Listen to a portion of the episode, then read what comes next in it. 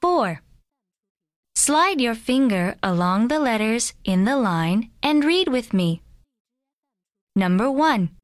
I, d, id. Number 2. M, id, mid. Number 3. I, g, ig. Number 4. M, ig, mig. Number 5. I, m, im. Number 6. H, im, him.